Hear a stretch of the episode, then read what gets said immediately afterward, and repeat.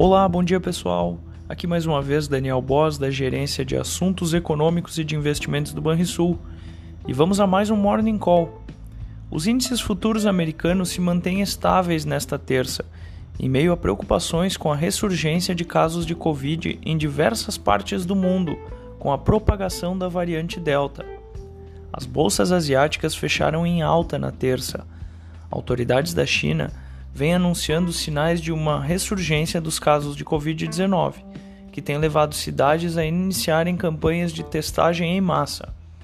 As ações europeias operam em alta e se aproximam de suas máximas históricas.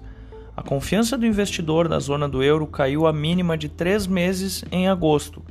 O índice atingiu 22,2 pontos no mês, ante 29,8 em julho o petróleo vai se recuperando da maior baixa em três semanas, com as apostas de que a recuperação da demanda global permanecerá intacta, apesar do ressurgimento da Covid-19.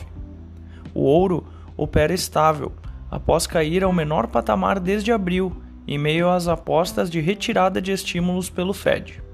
Por aqui, em meio à temporada de balanços corporativos, o Programa Nacional de Imunização continua avançando ao ritmo médio diário de 1,4 milhão de doses. O Índice Geral de Preços Disponibilidade Interna, o IGPDI, registrou alta de 1,45% em julho, após um avanço de 0,11% em junho.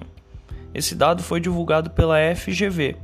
Com isso, o IGPDI acumulou alta de 15,91% no ano e 33,35% em 12 meses.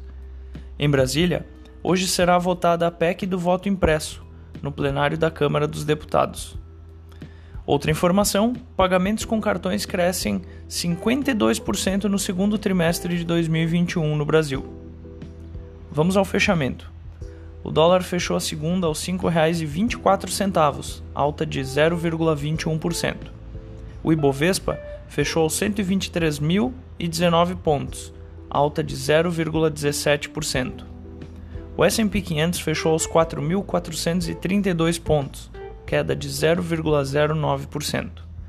O DI futuro para janeiro de 2022, o juro curto, subiu 18 pontos base, a 6,52%.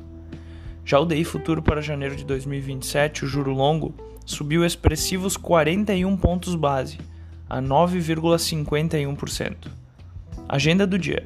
Nos Estados Unidos, teremos a variação da produtividade do setor não agrícola e a variação no estoque de petróleo. Na zona do euro, será divulgado o índice ZEW da percepção econômica mensal. E no Brasil, teremos o índice IPC-FIP e será divulgada também a ata do Copom. Além disso, o IPCA de julho será divulgado hoje. Tenham todos um ótimo dia.